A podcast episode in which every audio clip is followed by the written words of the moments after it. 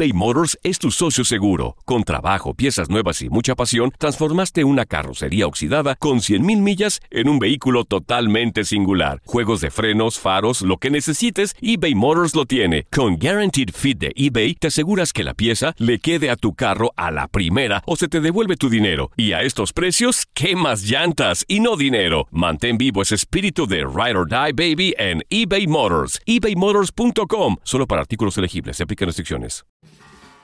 Este es un lugar en donde se vale sentir.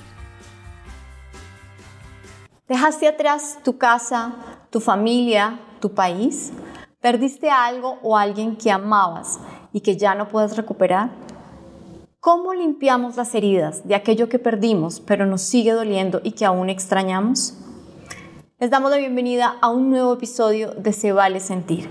Hoy hablaremos sobre sanar el pasado y lo haremos de la mano de Catalina Gerke, life coach, terapeuta y creadora de la plataforma digital In the Name of Silence.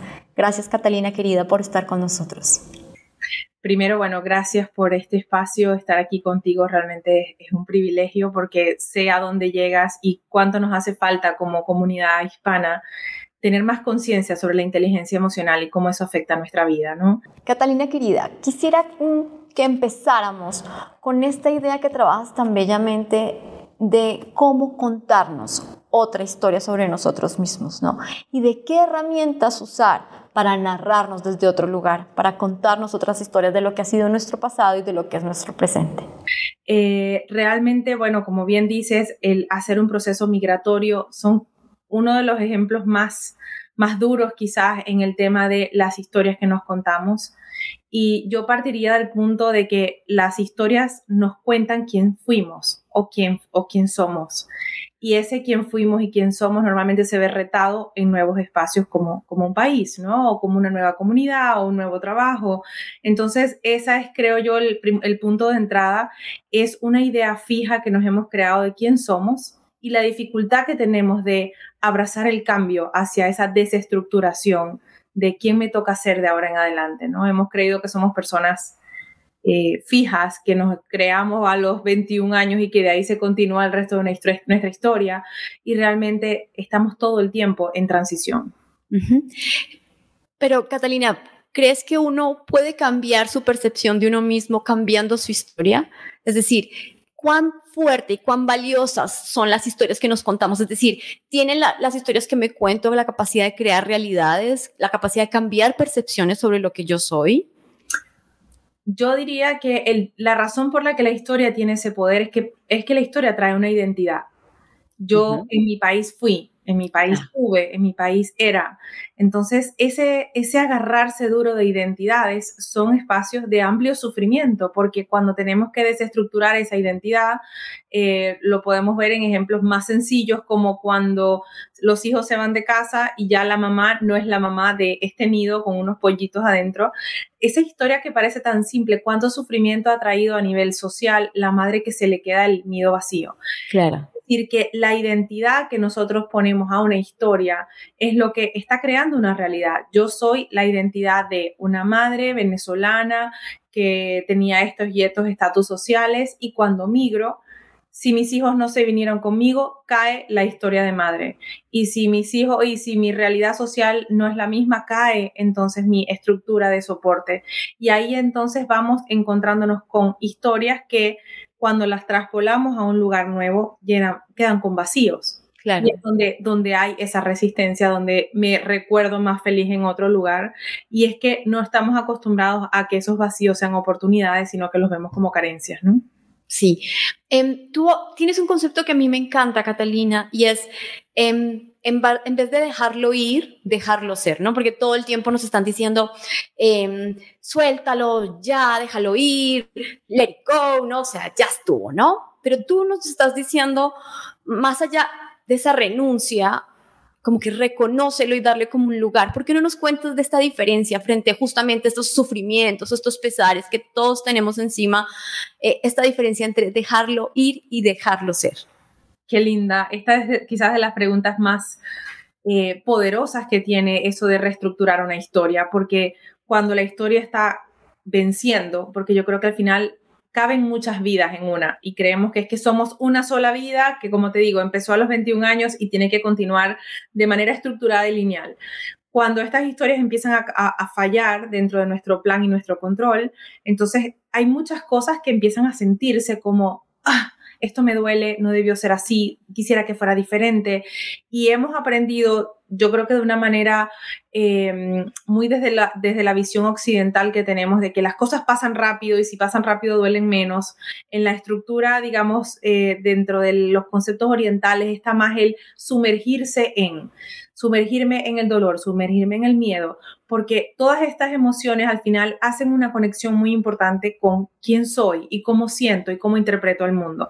Si yo dejo ir eh, suelto esa oportunidad de reconocerme en una dificultad o de reconocer que esto, que, que esto, que, que de esto me hace sentir o que de esto me hace ser, estoy perdiendo la oportunidad de identificarme con partes de mí que están activas, que forman parte de mi estructura emocional y las estoy rechazando por no quererlas sentir. Entonces vemos, y lo puedes ver en ejemplos como migré o me divorcié y un año después me dio cáncer, un año después me dieron ataques de pánico, un año después son esos falsos dejarlo ir, que es que no quiero atender el dolor o la dificultad o la frustración que esto me está generando, lo pongo en un closet mental y pienso que si pretendo que eso no está, las cosas van a ser fantásticas. Claro. Yo me voy a adaptar muy bien.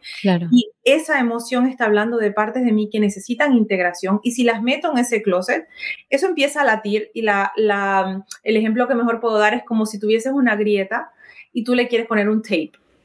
Ajá. Así, ese se aguanta un rato, pero después empieza a colar, a filtrar y llega un momento que es una inundación. Eso pasa dentro de nosotros cuando nuestra historia se ha roto, la historia que, de identidad, de soporte emocional, de soporte social, lo que sea, la historia se ha roto y pienso que obviándolo, sufro menos, cuando realmente eh, esa parte de mí está esperando que yo llegue, la tienda me dé el permiso y en la integración realmente hay un proceso de transformación muy grande. Qué poderoso. Mm, Catalina, pero ¿cómo ir, cómo ir adentro? ¿Cómo, ¿Cómo dejarlo ser? ¿no? Porque entiendo que em, no es un proceso fácil, seguramente implica un poco más de valentía, ¿no? Porque vas a atravesar por cosas, no sé, que, preferiríamos no enfrentar. ¿Cómo ir adentro de esa grieta? ¿Cómo quedarse ahí? No sé, yo creo que tú también tienes un montón de técnicas preciosas para poder habitar la grieta, usando tu metáfora preciosa. Qué lindo eso. La grieta, eh, fíjate que yo creo que la grieta que vemos afuera nos habla de grietas internas. Cuando algo de afuera me está doliendo es porque me está doliendo adentro. Somos todo el tiempo una proyección. Eh, uno de los ejercicios más sencillos que nosotros podemos ejecutar a diario y es donde la persona que apenas está comenzando en esto de voy a dejar de huir de mi dolor voy a dejar de huir de mi miedo, eh, ese es el punto más valiente, como dices tú, porque el ruido nos hace huir, el montón de tareas y de trabajo nos hace huir, nuestros hijos nos hacen huir, eh, las quejas nos hacen huir, el poder decir, bueno, a partir de hoy, en lugar de huir, me voy a quedar. Y un ejercicio es que yo digo, bueno, vamos a empezar con 15 minutos en el que antes de que el mundo se despierte y te diga quién eres, es decir, antes de que los niños te digan, buenos días mamá, tengo hambre, o el perro, o tu pareja, o el que sea, es 15 minutos. Si tu mundo empieza a las 6, pues levántate a las 5 y 45. Y poder sentarte contigo 15 minutos y decir, ¿quién soy hoy y qué me está pasando?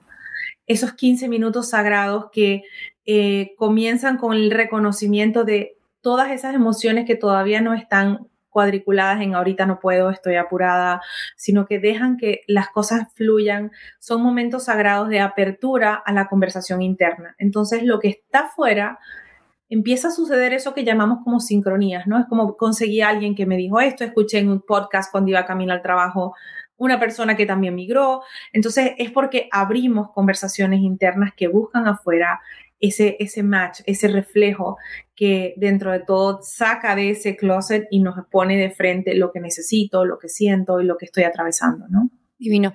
Repítenos las dos preguntas que nos sugieres en esos 15 minutos. ¿Quién soy y qué me está pasando? ¿Quién eh, soy y qué me está pasando? Muy importante. el qué me está pasando, como siempre estamos dispuestos a escuchar a los demás y no nos queremos escuchar a nosotros, y preguntarme yo qué me está pasando es es una pausa, es un reconocimiento y es casi que un honor a todo este ecosistema que soy en el que muchas veces, inclusive tú me dices, hola, ¿cómo estás? Y te digo, bien, y tú ni siquiera me levanto a decirte, me paro y digo, si supieras que hoy no también, estoy apurada porque el tráfico me hizo llegar, eh, ni siquiera me, le, detengo a eso, ¿no? Entonces, hacerse uno la pregunta genera un paréntesis de reconocimiento, de compasión, y es el primer enganche que tengo con el mundo, el enganche conmigo mismo, ¿no? Divino.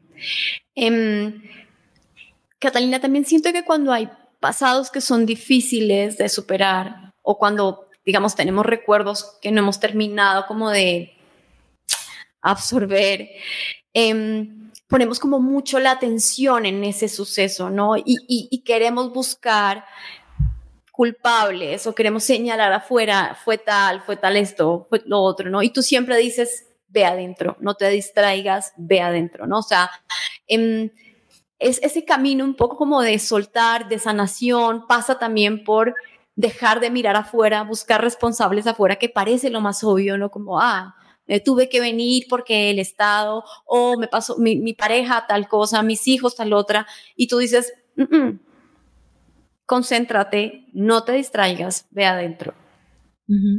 Así. Así mismo, y parece sencillo, pero es, es difícil. Y te voy a explicar por qué adentro. Resulta que las cosas que nos pasan y parte de mi trabajo cuando me siento con estas personas a tratar de descubrir qué es lo que está pasando en sus vidas, porque creemos que lo que nos pasa es único. Esto que me sucedió, yo que tuve que emigrar o este dolor que estoy atravesando es único. Es una cosa que solamente me ha pasado una vez y no es así. Somos una repetición cíclica de pequeños eventos que marcaron nuestra vida o generaron un tipo de marca, de trauma, de, parada dentro de lo que fue eh, mi pequeña historia de los 0 a los 14 años y si no lo hemos atendido emocionalmente, se repite. Por ejemplo, que una persona haya tenido que emigrar dos o tres veces de distintos países, yo puedo llegar a una sesión y preguntarle, ¿Cuántas veces cambiaste de escuela? Porque emocionalmente el, la conciencia sigue replicando situaciones que nos hacen sentir de la misma forma, porque es lo que nuestro mundo emocional reconoce como hogar. Porque, ejemplo, tienes personas que dices, pasa de una pareja abusiva a otra o pasa de situaciones de escasez a otra. ¿Por qué? Porque el sistema emocional está todo el tiempo registrando un lugar conocido como lugar a salvo. No necesariamente a salvo y conocido significa bueno o significa positivo. Entonces, cuando nuestras historias nos están marcando, es porque sí, puede ser que la historia sea traumática, puede ser que la historia sea difícil, pero también emocionalmente la historia siempre se siente conocida se siente conocida si el Estado me persigue o si tuve que salir de mi casa, muy posiblemente tu mamá te sofocaba y tu papá era ciertamente agresivo dentro de tu hogar y tenías siempre ganas de salir. Estas estructuras aprendidas de comportamiento y eh, em, reconocimiento emocional son cíclicas. Entonces, nos, cuenta, nos cuesta soltar una historia porque emocionalmente nos sentimos en casa, así la emoción no sea positiva. la verdadera eh, transformación de una persona es cuando dice, a ver, ¿por qué yo me relaciono con la migración o por qué yo me relaciono con este divorcio o con este trabajo que está cambiando desde la lástima o desde el victimismo? ¿Cuántas veces en mi vida he sido víctima de? ¿O cuántas veces en mi vida me pongo en los lugares donde nadie me puede salvar y la gente me hace? ¿O cuando me pongo en los espacios donde yo soy la más pequeña o la más desfavorecida? Esas preguntas, cuando las vemos en un mapa de nuestra vida, nos damos cuenta que son repetidas y que la emoción que sale de ahí es conocida y casi que ha ido hilando mi vida. Entonces, el verdadero salto es a cuál es la emoción con la que me estoy relacionando, por ejemplo, con la salida de mi país, con la migración, con mi trabajo, y dónde antes la sentí. La sentí en mi casa, la sentí con mi familia, la sentí en mi escuela, y cómo es que esa emoción ha marcado mi forma de aprender a quererme contar una historia de que yo soy así. Qué interesante. No soy víctima. Entonces, claro, en esa emoción de víctima, ¿qué te consigues? Victimarios. En esa emoción de injusticia, ¿qué te, ¿qué te consigues? Personas que te usan como un blanco de agresión. Entonces, el poder sentir que estas historias que yo me cuento en las que yo tengo dolor, juego un rol, es donde volvemos a tu primera pregunta de qué pasa con la historia que me estoy contando y qué emoción me hace sentir esa historia. Cuando la persona entiende que su verdadera relación no es con los demás, es con la emoción con la que consigo mismo se ve todos los días, es donde aparece el cambio. Por eso la pregunta es, ¿qué soy y qué me está pasando? Si yo digo, ¿quién soy? ¿Soy la víctima de un país que me oprime o soy la víctima de una situación de injusticia? ¿Qué me está pasando? Bueno, me pongo en un trabajo donde me siento eh, que la injusticia me rodea, me siento castigada por mi familia y cuando pones ese mapa dices, a ver, ¿dónde aprendí yo a ser la víctima de la gente o a ser víctima de mi historia y no realmente la que escribe lo que quiere de la vida, ¿no? Muy interesante ahí, Catalina. Entonces, mm, preguntarnos por cuando, digamos, tenemos como un, mapa de cosas que hemos vivido, que decimos, bueno, aquí hay como una especie de patrón, hay que hacerse la pregunta de qué emoción se deriva de esto, ¿no? Porque si, si, si hiciéramos ese ejercicio, por lo menos pudiera, fuéramos capaces de, verbalizar la emoción, podríamos empezar a desmantelar ese, esa cosa familiar y a salvo que dices que, que, está ahí, ¿no? Como un ejercicio concreto que se puede hacer, ¿no? Como recuento mi historia y trato de destilar de esa historia con qué emoción me vincula, ¿no? y, y, cuando hablas de emoción, pues eso, ¿no? Víctima, eh, soy la más pequeña, ¿no? O sea, ¿cómo, cómo, cómo puedo narrar esa, esa, esa emoción? Catalina, tú hablas mucho de, de liberar tu herencia relacional, ¿no? De, em, supongo que tiene que ver con romper justamente con, con patrones de historias que nos contamos desde niños, ¿no? O sea, yo vengo de una familia de muchas mujeres muy poderosas, pero mujeres que hicieron su vida eh, sin el amor. Un poco hicieron como ese mandato de tenemos que hacer unas duras, salir adelante, y ese mandato las llevó a estar solas, ¿no? Y yo, para hacer un ejercicio de poder encontrar el amor, tuve que ir a sanarme, no solo yo, sino todo lo que había pasado con mis mujeres de mi familia, ¿no? Yo había aprendido un relato del amor en mi familia y, y supongo que el tema de liberarse de las herencias relacionales pasa por ahí. ¿Quieres contarnos un poquito más? Las herencias relacionales primero son herencias emocionales, ¿no? Eh, y así como lo, lo, lo, muestras, y es lo más valioso porque muy posiblemente antes de darte cuenta de que era una herencia, empezábamos con el discurso de todos los hombres son iguales, o todas las parejas te traicionan, o nunca eres suficiente, o una pareja me limita. Primero tenemos eh, el mandato al cual no le ponemos duda. Es como, parece un discurso que hablara esto, este muñeco al ventríloco, ¿no? Es como, lo decimos casi que sin pensar y no nos damos cuenta que en el discurso estamos todo el tiempo declarando una historia y unas emociones que son ese vínculo que tenemos con el otro o con la realidad inminente, ¿no? Eso es lo primero. Entonces, eh, cuando tenemos eh, herencias relacionales, principalmente tenemos como base herencias emocionales, que es eso que te digo de la injusticia, el victimismo, el fracaso, el miedo a ser suficiente, eh, la escasez.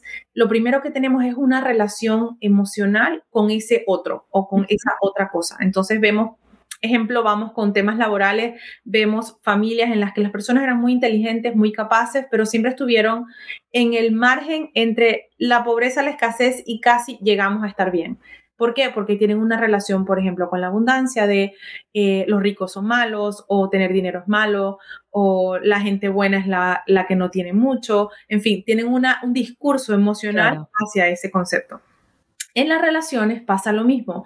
Tenemos eh, una estructura emocional que entreteje la forma en la que nos relacionamos con el otro. Entonces, eh, si ahí viene, por ejemplo, el mandato de que somos un matriarcado y los hombres siempre nos dejaron, entonces nos relacionamos con el otro desde la duda, eh, el miedo a la traición, y entonces todas las personas que aparecen en mi estructura calzan perfectamente con ese discurso. Qué fuerte. Que me van a hacer que esa emoción aparezca. ¿Por qué? Porque es la manera en la que yo tengo esta programación de en las parejas siempre está este cableado de culpa, traición, victimismo, y es donde uno le dice a la persona, y es donde quizás es vez el mayor eh, proceso como de despertar, es cuando dice, me he dado cuenta que, por ejemplo, a mi abuela, mi abuela era la amante de mi abuelo y somos la familia secundaria y yo me doy cuenta que a mi mamá la dejó mi papá porque tenía otra persona y yo descubrí cuando tenía 20 años que tenía otro hermano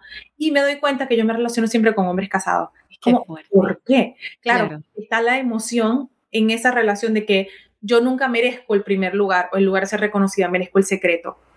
Entonces la herencia emocional es hacia el secreto y desde ahí el merecimiento. Esa, el desmantelar eso lleva a que la persona se sienta con su historia y dice, no he podido escoger. Lo que he estado es aplicando un manual. Qué fuerte. Y salir de ahí es el primer proceso de incomodidad de ah, cómo es que soy si ahora puedo escoger o cómo digo que no cuando vuelo que estoy entrando en un sistema más o menos conocido y donde se produce el salto de conciencia que yo digo cuando la persona se da cuenta que tiene la capacidad de escoger una historia distinta y escribir una propia, ¿no? eBay Motors es tu socio seguro. Con trabajo, piezas nuevas y mucha pasión, transformaste una carrocería oxidada con 100.000 millas en un vehículo totalmente singular. Juegos de frenos, faros, lo que necesites, eBay Motors lo tiene. Con Guaranteed Fit de eBay, te aseguras que la pieza le quede a tu carro a la primera o se te devuelve tu dinero. Y a estos precios, ¿qué más llantas y no dinero? Mantén vivo ese espíritu de Ride or Die Baby en eBay Motors. ebaymotors.com Solo para artículos elegibles. Se aplican restricciones. Divino. Pero ¿qué hacemos, Catalina? Digamos, mm, la gente empieza a reconocer sus herencias emocionales. Te digo, yo misma lo viví. ¿Qué haces ahí? Ya lo reconozco. Veo que eso, tengo un mandato de pérdida de lo familiar, ¿no? O sea, siempre perdemos o siempre tenemos que dejar atrás o no sé, eh, o siempre tenemos mucho historias de sacrificio, ¿no? Como que logramos las cosas, pero como, ya lo descubrí, ya encontré. ¿Qué empiezo a hacer? ¿Cómo empiezo a contarme una nueva historia? Y ahí lo vinculo con algo muy lindo que tú usas también, que es pídetelo a ti, pídete tu deseo a ti, ¿no? ¿Cómo hago? Para empezar a hacer posible otra narrativa y a que afuera esos deseos se materialicen porque me los pedí a mí. Fíjate que yo siento que el sistema que hemos creado, como sabe tanto ahogar, cuando uno lo lleva a la conciencia, lo primero que hace es que te pone a prueba. O sea, una persona que se da cuenta que está en un sistema laboral en el que siempre ella es la que desmerece o es la, que no es reconocida o la que es abusada o víctima de injusticia, lo primero que cuando eso cae y me doy cuenta que, por ejemplo, a nivel generacional, todas las mujeres de mi vida hemos pasado por ahí o todas nos hemos puesto en ese lugar como conocido, lo primero que pasa cuando eso cae en la conciencia es que afuera hay una inmediata proyección de ese patrón. Es como aparece una oportunidad de repetirlo, de hacerlo igual, de volverte como a caer. Es como, el, como si el sistema estuviese haciendo una última prueba. Es como, vamos a ver si todavía hay cable. El, la capacidad neuroplástica del cerebro y de la mente, que es la actividad del cerebro, es probar circuitos de lo conocido. Entonces, claro, lo más fácil es el circuito más corto, el que más conozco. Lo primero que va a hacer cuando tú te das cuenta de esto es que te van a volver a, testear, por llamar ese de, te aparece y con luces de colores. Es como, vamos a ver si lo vuelves a hacer. Vamos a ver si te vuelves a relacionar con una persona desde el rescate, desde ser tú el héroe, desde ser tú. Te dan lo la, la mente que está creando realidades, te dice, vamos a estar seguros de que esto no es lo que queremos. Entonces, normalmente, cuando la persona está atravesando ese proceso de conciencia, es brutal lo que aparece. Es como, me acabo de dar cuenta, el hombre de mis sueños cruzó la puerta y tenía anillo de compromiso, tenía un anillo de matrimonio, tenía esa, esa sensación de viene y luce conocido y huele a casa. ¿Y cómo hago para no caer? Es el primer proceso en el que yo venzo mi historia, porque mm, tengo la oportunidad de ir a rescatar, de ser yo, como te digo, la salvadora, de ser yo la que cuida, de ser yo la, la, la que puede con todo, y digo, hoy voy a escoger hacerlo distinto. Entonces todo lo que soy se destructura, como esta película, hay una película me encanta de Leonardo DiCaprio que la pone, se llama Inception, que lo ponen tal cual como la mente crea universos y cuando una cosa cambia, todo ese universo se deconstruye y empieza uno nuevo. El hecho de que tú no reacciones inmediatamente a una realidad conocida, sino que conscientemente digas, voy a hacer algo distinto, en lugar de decir yo te ayudo, yo te rescato, digo, esta es la oportunidad que lo hago diferente, hazlo sin mí. O en lugar de decir yo puedo porque y yo me cargo de trabajo para que otros me validen, digo, ¿sabes qué? Por primera vez voy a usar el no. Es decir, paso, esta vez no lo hago igual. Eso comienza a generar un nuevo cableado mental en el que, claro, primero estoy incómoda.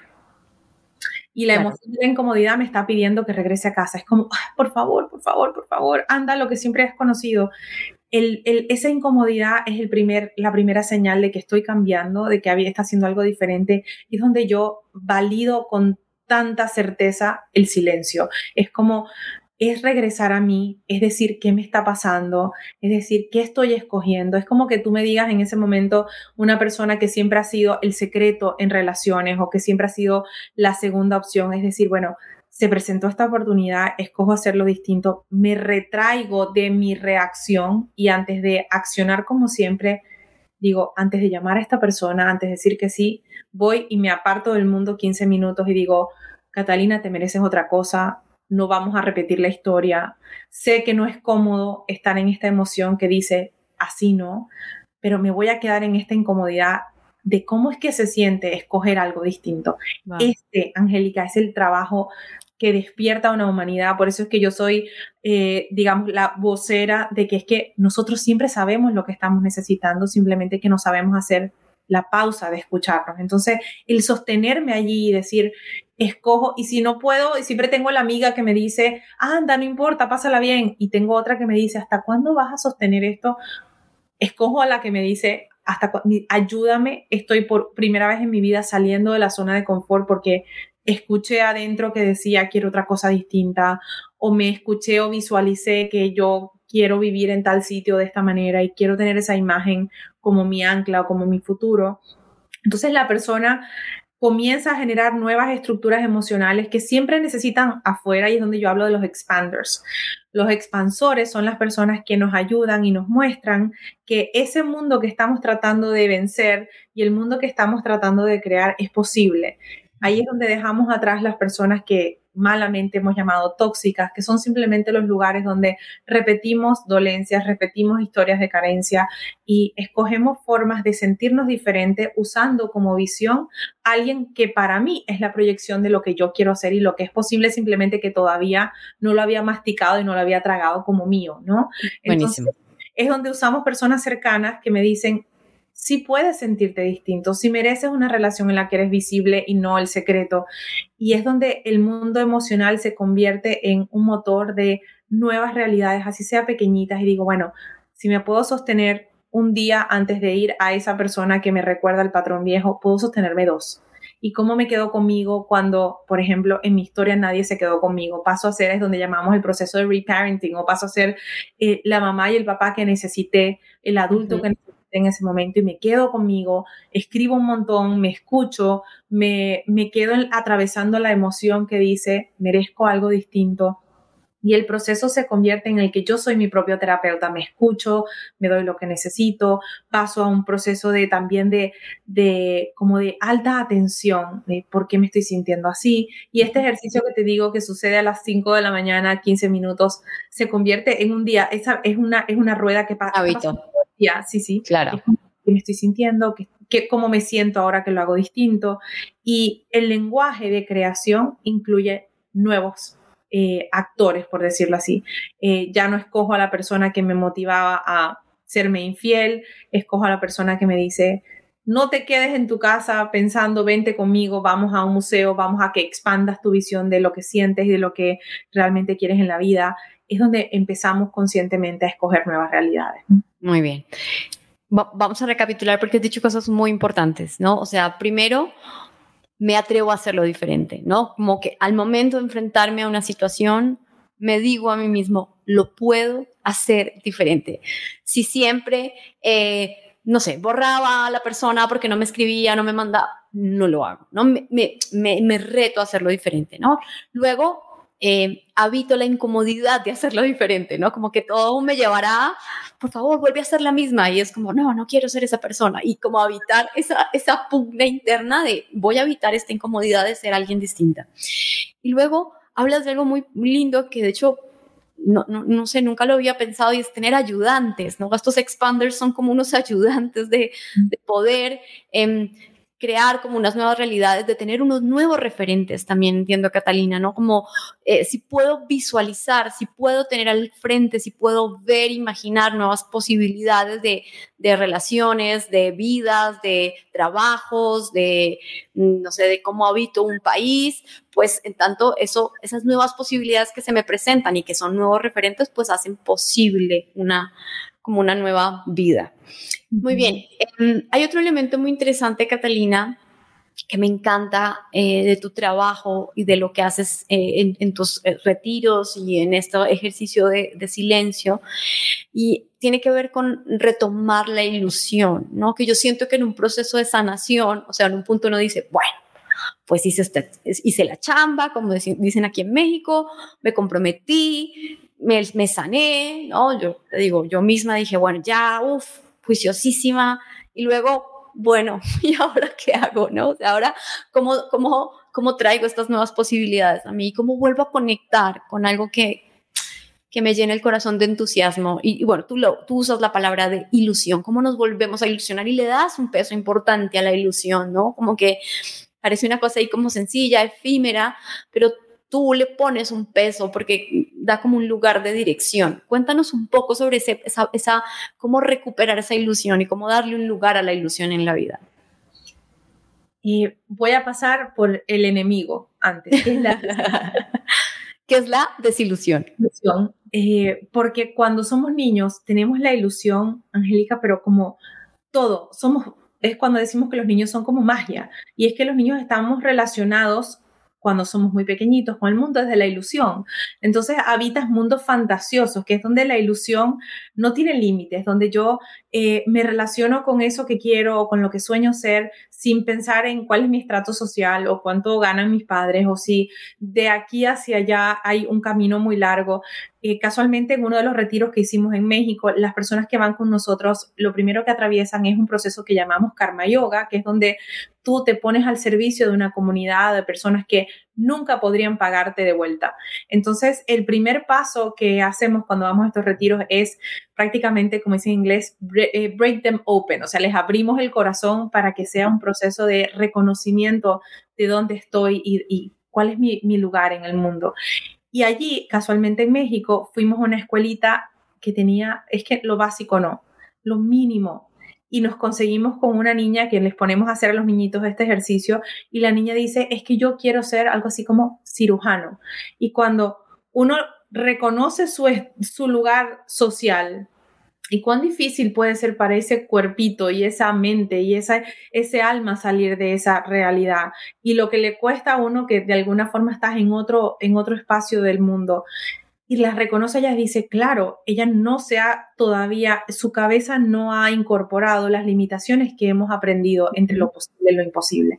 Ella está plenamente relacionada con la vida desde la ilusión. Si el ser humano se relacionara con la ilusión, con la misma verdad o fuerza con la que se relaciona con las limitaciones, Teníamos un mundo ilimitado realmente. La ilusión habla todo el tiempo de ese propósito de vida que lo hemos encasillado en ser Beyoncé o ser Kim Kardashian o ser, qué sé yo. Usamos estos hitos de personas que aparentemente de un lugar de muy distante nos dicen, uy, mira todo lo que te falta, nunca vas a poder ser famosa o vivir de lo que sabes o de lo que quieres. Y yo te garantizo que si yo me siento en una sesión con esta gente, te van a decir que no son plenamente felices. Porque el propósito de vida, eh, si yo lo desconstruyo, lo que está basado es en ilusión, es mi conversación con la vida, en la que el universo, mi mundo interno, puede cablear todas las, todas las habilidades, todas las partes de mi historia a un espacio donde yo quepo completa. Cuando, tomando el ejemplo de esta niña que te digo en esta escuelita en México, ella todavía no se da cuenta que nadie le ha dicho que lo que ella es no cabe en la realidad en la que está. Entonces, toda su historia y todo lo que ella considera posible de ella se conecta con la imagen, por ejemplo, de un cirujano y dice, esto puedo ser yo cuando nosotros vamos creciendo, vamos descableando y diciendo, no puedo ser cirujano porque en mi país las mujeres que son cirujanos no tienen trabajo. O yo nunca podría ser cirujano porque soy muy, muy pobre y no, no hay forma de que yo llegue allí. O yo no puedo ser escritora porque los escritores se mueren de hambre. Y vamos sacando partes de nosotros y al final queda el cable que vemos que le funciona a los demás. Los demás puede ser religioso, social, madre, padre, circunstancias económicas. Entonces la persona que nos conseguimos llenas de vacíos emocionales tienen un cable normalmente. Estoy pegada con la sobrevivencia, estoy pegada con lo que me dijeron que debía hacer. Cuando entramos al proceso de ilusión, es como regresar al niño interior, es regresar a mi esencia y decir, ¿cuántos cables de mí no se han conectado con la vida? ¿Cuántos me creo que no, me creí que no eran posibles? Y el conectar allí regresa a la persona a esa conversación curiosa de cómo llego a manifestar o cómo llego a que este sueño que tengo vuelva a sentirse real. Eso es la ilusión, es la conversación que tengo con mi concepto de la creación, que para mí caben todos. Dios, eh, Jesucristo, el Buda, como lo quieras llamar, el universo, el cosmos, que eso que me creó me dio un montón de, sueños, de habilidades, de, pedacitos de magia, de, de espacios muy auténticos y únicos míos. Y los he dejado por tener un solo cable de sobrevivencia, un solo cable de pertenencia, de aceptación. Cuando yo empiezo a incorporar eso, la ilusión se convierte en mi visión a futuro, ¿Qué es lo que uno pierde, por ejemplo, volviendo a la pregunta inicial de la migración, es como, ay, bueno, en mi país yo creía que tenía un futuro, ahora resulta que aquí se me borró. No, se te borró aquella visión cuadrada única que habías aprendido en la única vida que creías que ibas a tener. Esa vida se consume, se cierra y te dice, mira, empezamos de nuevo. Lienzo en blanco. Resulta que cabe otra vida dentro de la vida que dijiste que ibas a vivir. Y aquí, si tú pones como expander a esa versión de ti que está llena de ilusión, no te estás comparando con los demás, no estás mirando si es Beyoncé o si es Barack Obama, estás mirando a esa versión de ti en la que la ilusión de ser quien es cabe completa. Y dices, ¿qué, qué más tengo que incorporar? Bueno, cuando era niña me encantaba dibujar o me gustaba escribir o me gustaba, como te digo, yo trabajo por cosas del destino. Este trabajo me ha llevado a las Naciones Unidas. Y yo recuerdo de niña sentada viendo en el canal de mi país, en el canal de este nacional donde transmitían noticias, horas, yo me sentaba a ver a la gente esa que se sentaba y se paraba de la sala esta de, de las asambleas generales con micrófonos. Yo no sé qué estaba pasando, pero algo de ahí hablaba de mí. Y dale hacia adelante 40 años y hoy estoy eh, trabajando para eso y es como, ¿qué más de mí cabe en mi historia? Entonces la relación con la ilusión es las partes posibles que yo dejé afuera por querer caber en un lugar pequeño de la historia que me contaba y cuando desconstruyo esa historia me doy cuenta que, uff, en este nuevo lienzo cabe todo. O sea, ahorita yo te digo, no hay una parte de mí que esté fuera. Todo lo que yo soy está integrada en esta entrevista, está entregada en este, en este cuadrado de la pantalla, porque me he dado la oportunidad de que la ilusión me guíe a recuperar partes de mí que mi historia me había mal enseñado a que tenía que dejarlas atrás. Entonces el propósito de vida no es más que la plena y amplia relación que tengo con la ilusión de ser yo. No, es divinísimo, me dan ganas como de llorar, porque es verdad que, em, que puedes recordar cuánto anhelabas y cuánto, cuánta ese pálpito te generaba cuando niña ciertas cosas, ¿no? O cuando niño, ¿no? O sea, es verdad que vamos como quitándonos y es muy lindo decirle a la gente, hey, conecta con eso, vuelve allá, vuelve a preguntar, vuelve a recordar cómo se sentía cuando veías en la tele una cosa u otra, ¿no? Cómo se sentía cuando jugabas, a qué jugabas, ¿no? O sea, unos bailaban, otros cantaban, otros pintaban, a qué jugabas, ¿no? Porque es, es volver a una cosa como esencial y me encanta también la idea, Catalina, de, de que hay muchas vidas posibles, ¿no? O sea, a veces eh, cuando nos pasan cosas justo que son difíciles de superar, pienso en la inmigración, pero en perder un trabajo, en perder una pareja, en, en, en fin, dices como, ¿qué pasó? Guionistas, ¿qué onda? ¿No? Se supone que esta es mi vida, yo soy esta persona y de repente em, la idea de hay muchas vidas posibles, ¿no? O sea, como que no hay una sola vida, me parece liberadora, es como, bueno, cada vez que hay un cambio, un cambio incomprensible, pues es la posibilidad de, como dices tú, enchufar nuevos cables y, digamos, volver a conectar y ampliar, digamos, la versión que es uno de uno mismo. Así que esa idea de tener muchas vidas posibles, por lo, por lo poco me parece liberadora, ¿no? Eh, Catalina, ya para terminar, hay, una última idea que me parece importante porque hemos ido como en el proceso y es que tú hablas de que... Mm, el hecho de que, digamos, elijamos vivir en amor y como haciendo elecciones conscientes, no necesariamente va a hacer que todo sea pura felicidad, ¿no? Porque entonces uno dice, es, ah, no, vemos personas como tú y uno dice, bueno, ya está súper conectada, entonces ve vivir todo el tiempo en plenitud. Y es como, oigan, no, el amor es un hilo conductor, pero eh, tenemos que entender que, las situaciones son distintas y que cambian y que no solo traen felicidad, traen también retos, aventuras, desconciertos, incertidumbres, ¿no? Y me parece linda esa idea para terminar, ¿no? Porque a veces, como, insisto, uno hace un proceso y espera que todo termine y quede súper bien y resulta que, pues, van a venir nuevas vicisitudes, vas a enfrentar nuevos retos, ¿no? Pero ese enfoque que tú haces, eh, siento que hace que eso sea fácil de integrar al menos y de sobrellevar, ¿no? Sí. Em, Sabes que creo yo que es como uno de, lo que, de los factores que más nos hace daño en, los procesos de esta sanación, este concepto de transformación, de, no sé, yoga y todos estos healing, estas teorías de, de, sanación, de casi que de vencer mi historia, es creer que cuando yo lo atraviese, del otro lado está el arco iris de Rainbow Bright esperándome con un unicornio. Y la conciencia, por eso es que a veces decimos que la ignorancia es el lugar más, más inmenso de la, de la felicidad, porque la conciencia me devuelve algo que la ignorancia no me da, que es la responsabilidad. Cuando yo estoy consciente de mi vida, tengo el primer factor importante de la conciencia es que yo soy responsable de la realidad que estoy escogiendo, responsable de mis emociones, responsable de los, de los patrones que escojo, cuáles venzo y cuáles decido seguir continuando.